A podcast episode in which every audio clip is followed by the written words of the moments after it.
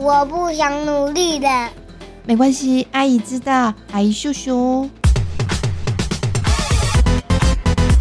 啪啪走，阿姨，让我们躺平也能壮游人生。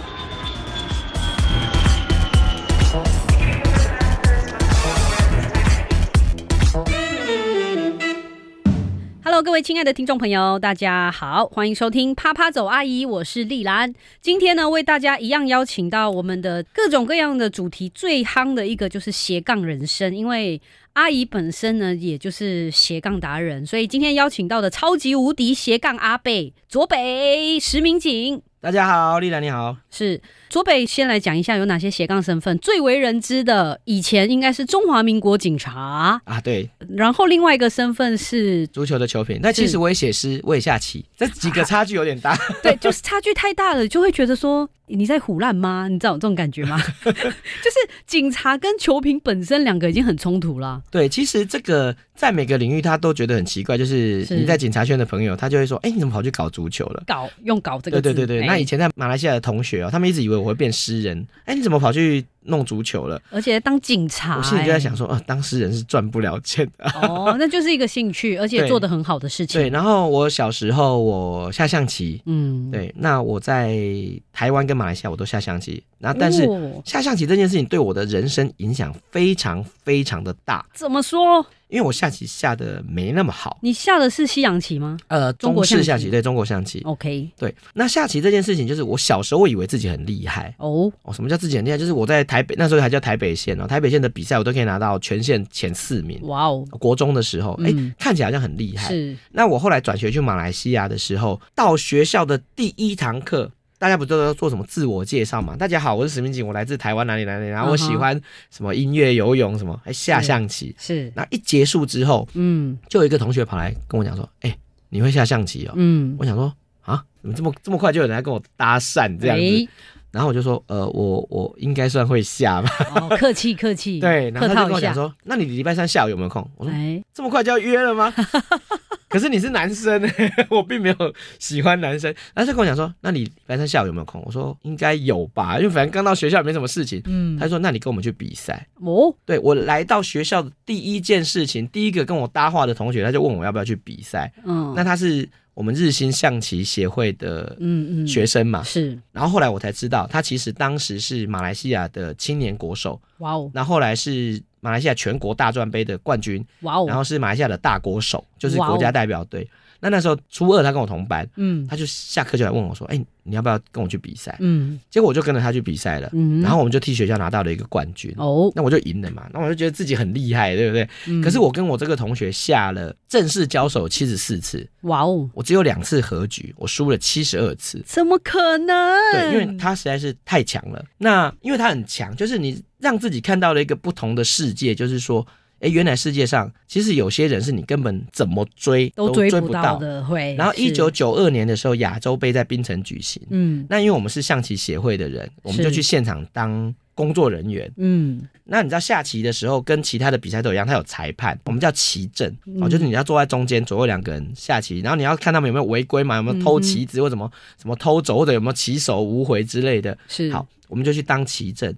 那当时呢，中国的世界冠军是。哦叫许银川，他就来参加亚洲杯的比赛。是，他跟我同年，哎，还小我七个月，可是他已经是世界冠军了。嗯。那我坐在那里看他下棋，我看一看，我就觉得好痛苦哦，嗯，因为我看不懂。哦，所谓的看不懂是有些棋士他跟你讲说啊我要干嘛，哎你就你就你就领悟，因为你自己本身是这个领域的人。是，可是他那个程度是，即便他告诉你了啊，我这一手是为了下一步要吃他的车，但是你都不明白他为什么要吃他的车，就是你连他已经告诉你了，嗯。你还不能完全理解，了解，你就知道我们的脑子构造跟他不太不太一样。是是，对然后那个时候我就产生了一个疑惑是，小时候我对下象棋这件事情很有自信，那我都嗯在台湾我都赢其他的同学，对，可是我发现我根本就赢不了我那个同学叫林昌全，然后呢，林昌全跟许云川那又记得人家的名字？那又是两个不同的世界，就是我追你已经追不到了，可是你跟这个世界又有很大很大的差距。所以你遇到这些人，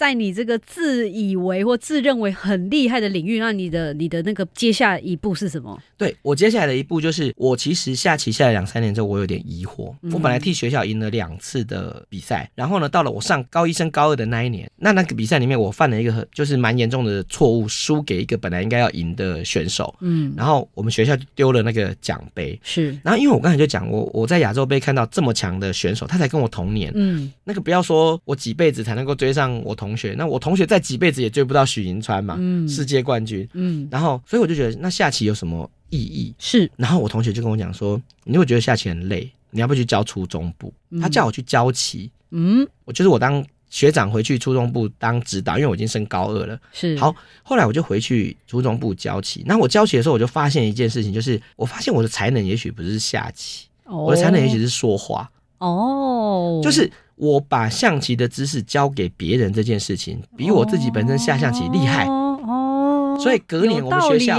隔年我们学校又拿到了冠军，是而且里面的选手就很多是我教出来的。是，所以我才发现说，其实你在某一个领域，你可以做的事情很多。没错，所以我后来呢，我跟我的几个同学，我们有一个共同的目标，并不是说我自己要成为什么很厉害的冠军，而是我们在比赛的时候，我们心里在想什么？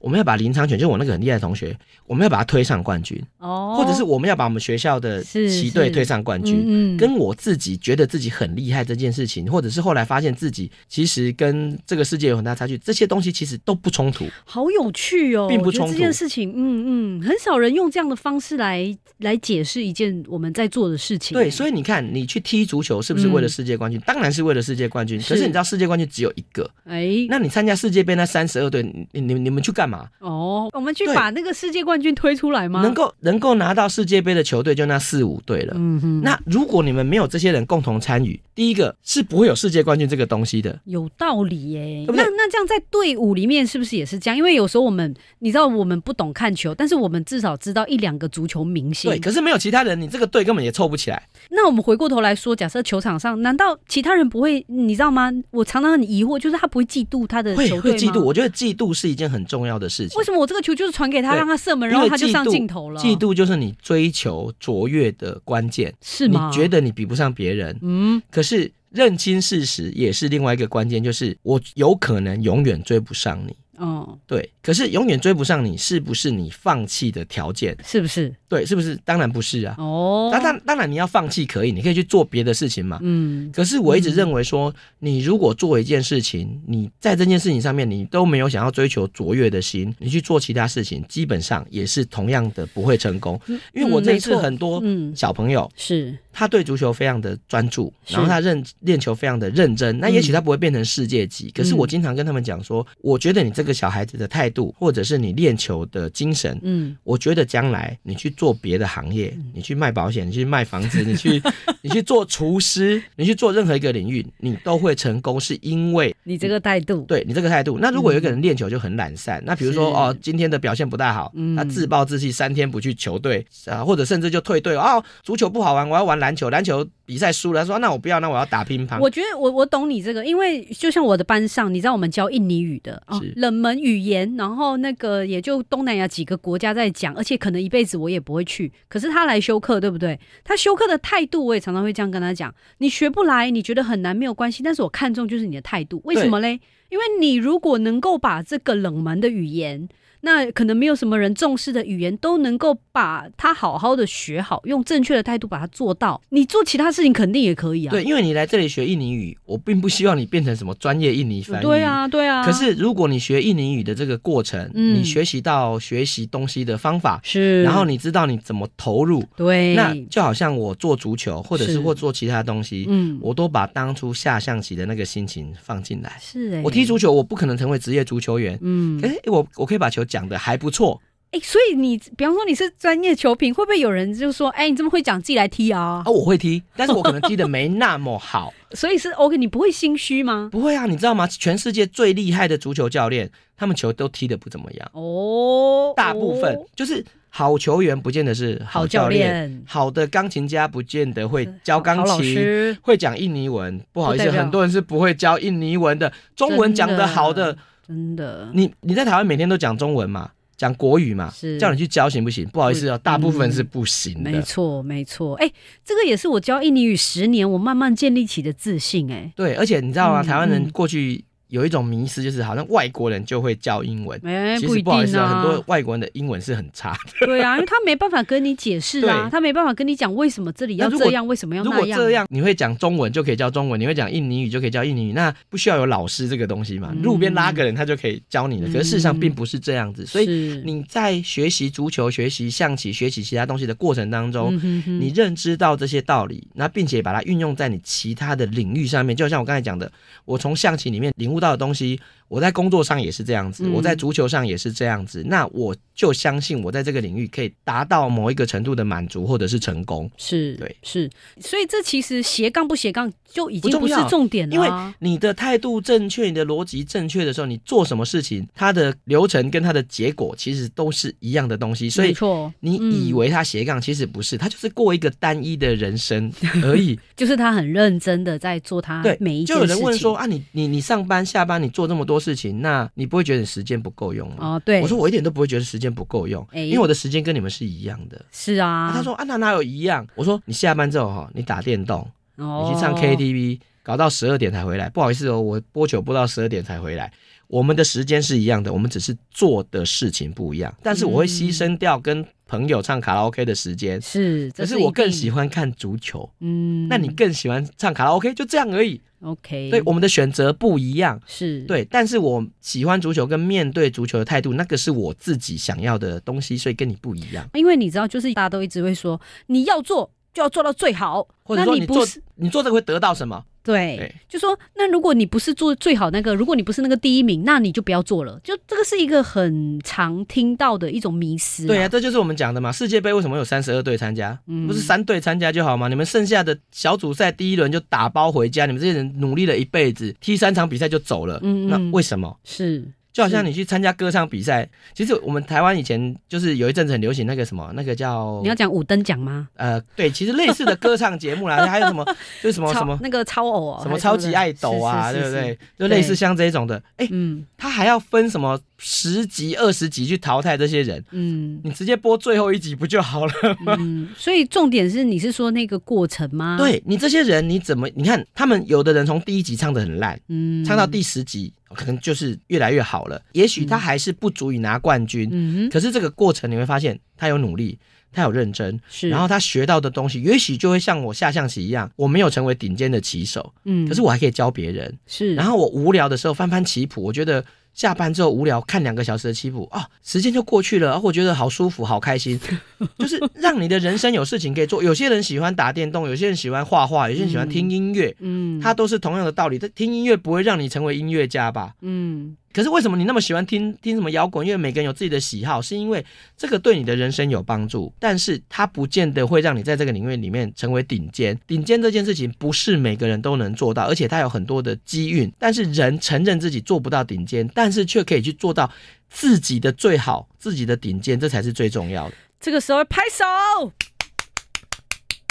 这个真的太重要了，我觉得我们在你知道追求卓越啊，要当一个很优秀的人的过程中，这真的是一个很大很大很大的迷失，就是你会跟别人比较嘛。他在我这个年纪都已经做到这样，可是我做不到，那是不是代表我就不是在这个领域里面的人？或者是你会觉得自己不够优秀，对，可是你有没有想过说，你有没有去审视或者去思考自己到底有没有把自己啊，比如说石明你这个人，嗯，你有没有把自己做到最对，好？把自己做到最卓越、最顶尖。哦哦，以石明景这个人来讲，哎，我觉得我已经做得很好了。是是，那也许这个很好，跟很多顶尖的人比不是最好，嗯，对。但是以我这个人来讲，嗯我觉得他很好。是。那你对自己有没有这样的自信？哎、哎、对我我我跟你说，我就是有哎、我有哎、我就是觉得可以咯，这样已经很好我历来已经赞哦。可以啊，我常常会这样讲说，如果你现在觉得我不是一个好老师，或者说你你觉得我教的不好或怎么样，没有关系，因为我觉得我已经做到我能够教到的最好的样子了。其实这个是我以前在学嗯写诗的过程里面所学到的东西。我以前在台湾的时候，我就讲我受的是填鸭教育嘛。嗯那我们在填鸭教育里面，我们都会有一个常做的事情，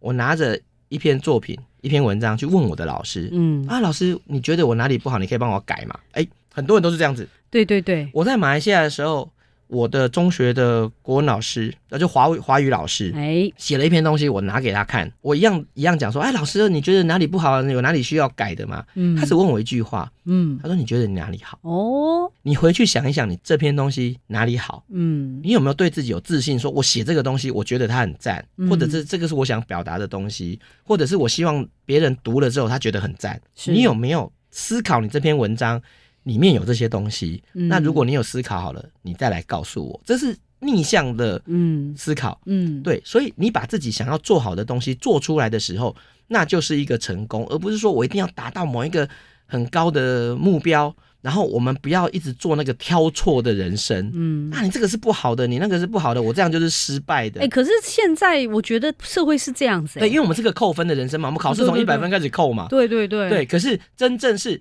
哎、你这个做的不错，我给你加五分。是哎、你画画画的很好，你人生加十分。哎、对，可是我们是你不会画画扣十分，哦你不会踢，球扣五分。嗯我们的人生为什么变这样子？扣分人生不 OK？对，我们是扣分人生。其实我们应该是一个加分人生。哦，石明景你会踢足球，赞加嗯十分；你还会写诗，赞加二十分。是满分不应该是一百分，对，无限往上加，没有没有满分的嘛。我们有好的东西我们就加，可是我们就是是一直对你人做一个攻击，对一个批评，然后一直觉得嗯你这里不好，那里不好，这里不好，那里不好。我觉得这样的人生态度是造成我们第一个没有办法做更多的学习。你这样在台湾不是觉得格格不入吗？不会啦，我我觉得就像我刚才讲的嘛，你如果反过来讲，你是为了自己想要做的事情，你是为了自己的人生而活的时候，你怎么会去管跟别人有没有格格不入？也是，也是，我也是在没有在管别人，对，你会管格格不入的人哦，其实你很难想通刚才我讲的这些东西了。是我懂，我懂你在讲。我我有经历过觉得自己格格不入那一段时间。对，后来就某一个阿姨年纪到了之后，就管她的嘞，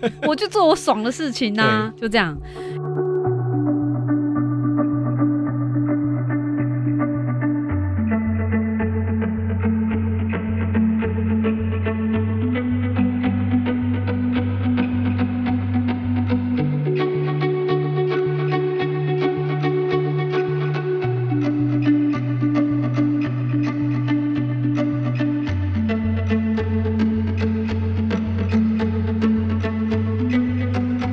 走阿姨也是鼓励年轻人要到处啪啪走，可是你知道吗？你现在要鼓励年轻人出去做看起来没有意义的啪啪走多难？你知道什么没有意义吗？他们要做有意义的，就是比方说出国交换学生、出国念书、念学位。你知道这种是叫做很有目标性、有意义，这个就比较能够推动。可如果你今天说哦，你今天出国一个月、两个月当国际志工，我跟你讲，很很少人会鸟你的。对，而且先不要说志工了，刚才那个就是我们讲的，我们流浪，流浪也不行我。我们为什么做一件事情一定要达到某一个 KPI？呀，对，这就是 KPI。对对，可是你知道吗？我高一升高二的时候，嗯我去澳洲嗯，流浪二十六天。二十六天，对，就是我一个人背着一个背包，嗯然后把我打工赚到的钱四、万多块台币，我就带着去去哪里 Australia。？去澳洲。对我从 Melbourne 一直到雪梨，然后去了博斯又回来。嗯，去干嘛呢？二十六天。哦我每天看企鹅、看风景、看帆船，然后就是每天只吃吐司跟七喜，因为因为要省钱吗？对，那因为它会饱，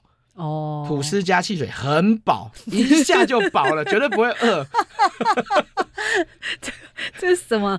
这是什么穷苦人生的对，然后我后来高二到高三的时候，我是去那个台北，哦，对我去那个阿姜茶大师的那个寺庙，我去嗯短期出家一个月。哦，对，那我去那边干嘛呢？睡觉，耶，就是在树荫下睡觉。不是要去，不是要去 这也是个学佛法还是什么的？对理论理论上是学佛法，可是其实睡觉就是佛法。哈，因为哦，你你这样会被攻击吧？对，因为你真的不能理解，就是人的烦恼是这样哦。哎，你在台北的时候，你有烦恼，是然后你去寺庙里面就没有了不是，你就会想着台北的那个烦恼，哦，是吗？就想着我没有回去解决台北的那个烦恼。嗯也就是说，烦恼在心中这件事情是无时无刻不在的。嗯，那你说看那个僧侣在树下哈，早上念念经，下午就在树下睡觉哦，嗯这件事情两天很爽，三天很爽。我告诉你，做一个礼拜，哦那就变成你的烦恼了。哦，睡觉就变成你的烦恼，因为你会觉得人生无趣。是这很像我们现在很多人哦，就说什么我退休之后要过什么乡下生活，哎有没有？哦，对，去花莲买一栋房子住两个月，他快抓狂了。是不能逛百货公司，然后什么嗯不能去唱卡拉 OK，他觉得他快他快疯掉了。嗯哼，对，其实那个道理是一样，就是你要做一件事情，嗯你要好好做它的时候，它就是你的烦恼。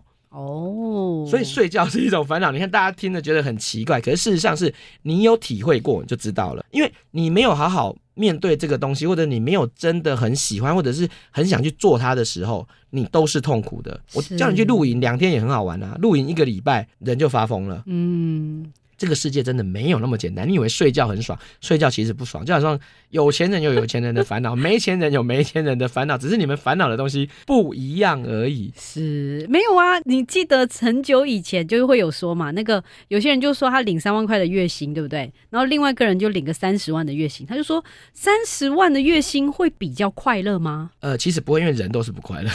哦，那有些人就会说，那是因为你还没有到那个领三十万月薪的那个的阶段，所以你没有办法体会我是多爽、多快乐啊，等等的。哦，对，因为我不能体会你，所以你不能体会我啊。哦，这不就是庄子看雨的故事吗？是？所以你呢，也曾经就很小的时候就去开始流浪、哎，就去去台北而且我都是，而且我都是一个人。哦，对，然后所以后来我为什么可以这样子？爸爸妈妈不会阻挡你吗？啊？其实我奶奶有阻挡。哦，我奶奶其实她阻挡的理由是因为那时候没有手机，哦，然后也没有什么 email，不好意思啊、是还没有哦。我爸妈也不会，就算有也不会用。其实那个时候已经有网络了，嗯九零年代已经有网络，但是那个是是很特殊的人，才好像我会用们这种高档的阿宅才会用的 东西。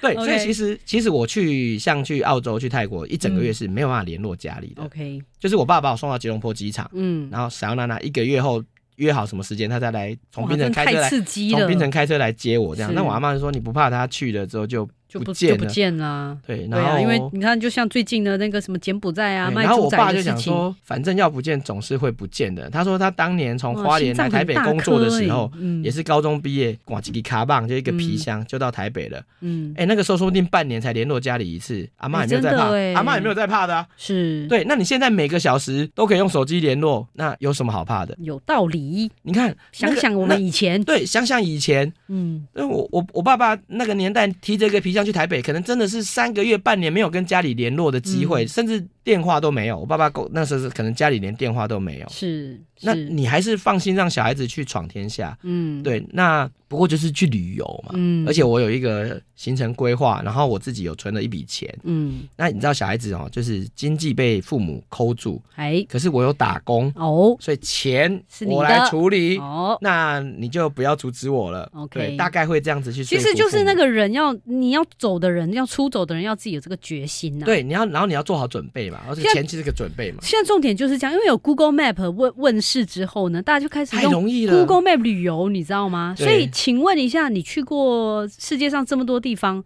到底为了什么？这个问题也是我要为自己问，因为我是在一个呢家里是不出去旅游的家里，因为以前当然很穷，所以呢妈妈就会觉得。出国旅游、出去旅游等于花钱，所以我们穷不能花钱，所以就不能旅游，所以就是一个变很直白的一个公式。所以一直到我现在哦，我会觉得出去玩就是一个负面的事情哦。因为我一直觉得说，你知道世界有多大，哎，哎，我们的世界就有多大，哎，这不是废话吗？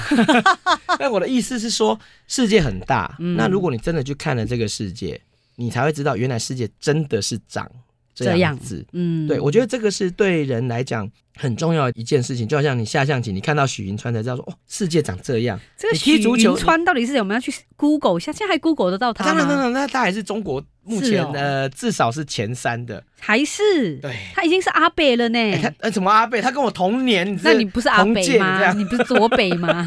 许云川是不是？银色的银，哎哦，银许许银川川川四川的川。好，大家 Google 一下哈，不然一直听左北。其实你只要有稍微对足，呃，这不是对象棋有象棋一点点了解，你就知道这个人有多么的了不起。所以我们也可以在 YouTube 上面看他下棋的技术喽。哦，对，而且你看不懂他的收入是你难以想象。怎么样下象棋可以赚大钱对吗？，你知道下象棋百分之九十九点九九九的人是不会赚钱的，但是许银川可以，他怎么赚呢？然后他直播带货，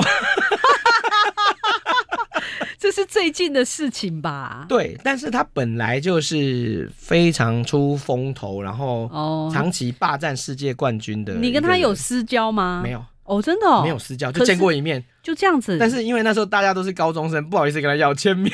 哦，了解了解。但你后来就人生中就有知知道这个人了。不是我本来就知道，但是他本来就 在我那个年代，他就是很有名，就是让我们觉得很，就是我们讲台湾话的神啊心里很严，就是杯杯长辈会贴给那茶叫贼这样子。哦，同一个嗯年龄，你真的就跟他差这么多。是是，对，所以这个是人跟人的差距。然后你看了世界嘛，嗯那因为我喜欢足球，所以我就到各个国家去看足球比赛。主要是这样吗？你出国这么多哦，不是主要就是我会顺便去看比赛。哦，我，你比如说我去三十天，我不可能为了看一场比赛去什三十天。么什么？你去三十天，哦，对，我经常去二十几天、三十天。是因为警察的关系有假的关系吗？对，那其实每个人都有假、啊。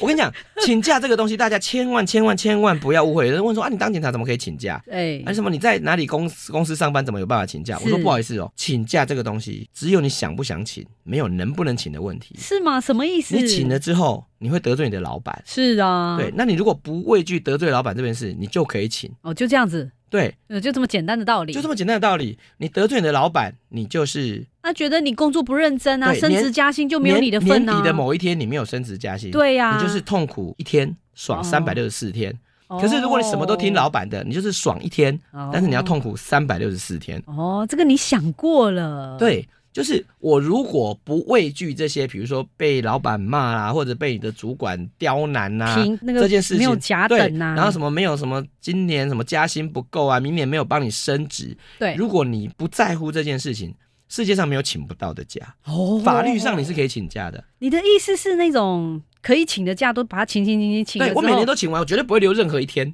是吗？我法律上该有的假，我全部请完。你这样在某一些人的眼中就不负责任哎、工作就个吊儿郎当哎、，对，是不是？很多人就认为你请假就是不负责任，对然后这就是我们台湾人的问题了。对，请假是天经地义，所以你可以用，就是这是你的理念，所以你觉得这是正当的。我对，就是用我，觉得旅游这件事情，或者去看世界这件事情，嗯，比你工作上的这些什么升级加薪什么重要的多，嗯因嗯，为它让你很快乐。比如说你去旅游，让你爽啊，快乐。可是很花钱呢，花钱也这是一个扣分的东西，就是这是一个负的东西，花钱会让人很快乐，是吗？你赚了很多钱，但是你没有让这个钱变成一个价值把你自己变得快乐啊，。变成你想要的样子。，对，嗯，钱不会不见，啊，不是，它真的会不见，它只是它只是变成你想要的样子。对，但还是会不见。那而且有钱有有钱的玩法，没钱有没钱的玩法。比如说我刚毕业的时候，我去泰国玩，一定是住高山，是就住那个一个晚上四百五十块吹电风扇的。嗯哼，现在也住过，阿姨也住过。对，嗯但是现在呢，去 Bangkok 不一样了，我要住那个莲花饭店，我要住那个有那个空中酒吧的饭店不一样。是，哎、其实你每一个人生的历程，你可能会有不同想要的东西。嗯，然后你可能刚开始的时候，你会喜欢什么？啊，去看什么野外丛林啊，嗯什么看峡谷啊。哎，你有的时候，有的人就喜欢去别的国家的百货公司，去 Donkey 买东西之类的。嗯其实每个人想要的东西并不一样，但是你要去知道什么东西会让你快乐，嗯会让你丰富，会让你喜欢。那我觉得这个东西是旅游最有价值的东西，是因为你在台湾你不可能看到全世界。是，那你同样喜欢一个东西，比如说你喜欢逛百货公司啊，不好意思哦，曼谷的百货公司跟东京的百货公司跟台北的百货公司不一样的事情哦。嗯那你如果喜欢逛百货公司，你到这些地方你会有不同的收获。你喜欢看山，美国的山跟日本的山跟台湾的山又不一样。那有没有可能有一种人，他就是不喜欢走出家门，对，那你就好好的待在家里做你在家里喜欢做的事情，我觉得也很好。这样他就不用旅游出国旅游了嘛？对，我觉得也很好。比如说你不喜欢旅游，你就喜欢唱卡拉 OK，好啊，你可以非常疯狂的唱卡拉 OK。一直讲卡拉 OK？就是因为有些时候你很难请那个内向或者是比较不喜欢出门的人出去，因为你你再怎么跟他说，哎、啪啪走真的是很很很有帮助，对对他可能不能理解，他就是无法理解啊，因为本来就喜欢啪啪走的人，你实际上不用叫他啪啪走，他也会去这很啪啪走正常啊。你说啊，大家来踢足球，人说你为什么要晒太阳？你有病吗？哎，你下象棋，哎、你坐那边一个小时都不动，你怎样？你是你是僵尸吗？哦，你为什么要坐那边盯着棋盘一直看一个小时？对啊哎，，其实每个人喜欢的东西不一样，我倒是觉得找自己适合喜欢的东西。没错。那我觉得喜欢就是最好的天分，这是我以前讲过的一句话。喜欢是最好的天分。，对，因为我看过很多小孩子，嗯，他的父母叫他做的事情都是他不喜欢的。哦，是是，他明明喜欢踢足球，你叫他去下象棋；嗯，他明明喜欢下象棋，你偏逼着他去打篮球。嗯，我们的父母很多时候都在做这样的事情。是，对，那我一直认为喜欢是最好的天赋，嗯哼，它比跑得快、跳得高更重要。嗯，因为你喜欢之后，而且你认知到自己对他的追求跟渴望，你才有可能在这方面取得成功。嗯虽然不一定会成功，可是所有在这些领域里面成功的人，他一定有爱，他一定喜欢。是，那那又要帮年轻人问一个问题了啊！最后一题就是，可是我实在是不知道我自己喜欢什么，怎么办？啊，多尝试。哦，你看嗯你从小到大，你除了念书，没有试过其他的东西，你怎么会知道你喜欢什么嗯，他以为他喜欢念书啊，还有念英文啊，啊？对，如果你是喜欢念书、念英文也很好啊，你就认真的努力考试。对，因为我们都限制自己，除了学校规定或者父母规定的东西，你不能去接触其他的东西。嗯，或者是几乎没有时间，跟没有机会所会，以永远不知道自己到底喜欢什么。虽然你不可能尝试世界上所有的东西，是，可是你可以挑一些东西去试试看。没错，哇，左北真的是我们啪啪走阿姨的好来宾呢，就讲的话就是我们阿姨最想讲的话，没有错就大家去啪啪走。啊，没有错，对，多尝试，一直到找到自己喜欢的事情。然后左北也说，喜欢就是最好的天赋。我们不需要跟别人比，但是我们要跟自己比，只要做到最好，最好的那个你自己就可以了。所以呢，今天非常谢谢左北石明景，谢谢，谢谢大家。